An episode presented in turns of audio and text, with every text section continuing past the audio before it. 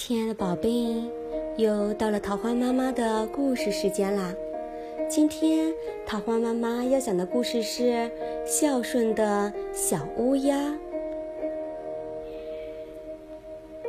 茂密的森林里，一位乌鸦妈妈有三个孩子，他们是乌鸦哥哥、乌鸦姐姐和小乌鸦。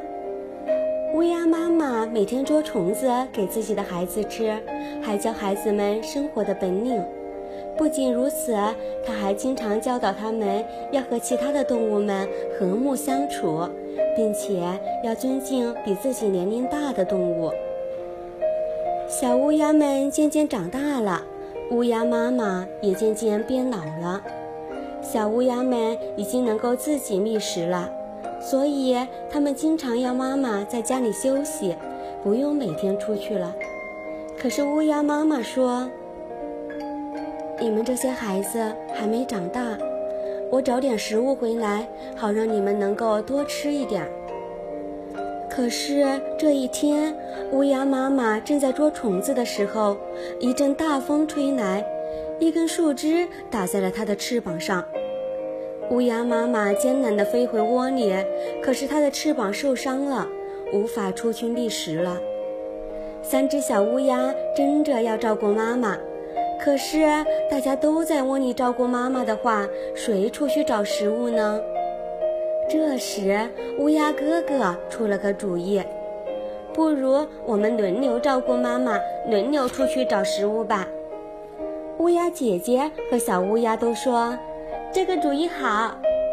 第二天，乌鸦的邻居们就发现，以前总是乌鸦妈妈最早出来找食物，可是今天却是乌鸦哥哥和乌鸦姐姐出去了。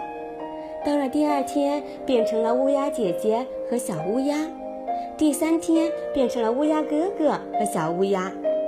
从此，别的动物们每天都会看到两只小乌鸦在树林里飞来飞去。给妈妈找虫子吃，另外一只小乌鸦始终陪在妈妈身边，为她解闷。在小乌鸦们的精心照料下，乌鸦妈妈的病好了起来。她对孩子们说：“你们真懂事啊！妈妈是您生下了我们，又教我们生存的本领。现在我们长大了，只是做了我们应该做的事。”小乌鸦们异口同声地说。孝顺的小乌鸦的故事很快在森林里传开了，小乌鸦们成了其他小动物们学习的榜样。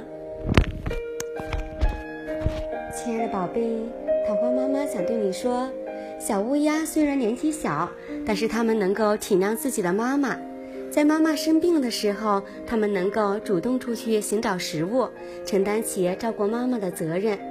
我们应该向他们学习，做一个懂事的、孝顺的好孩子，做自己力所能及的事情，帮助爸爸妈妈减轻负担。亲爱的宝贝，晚安，好梦。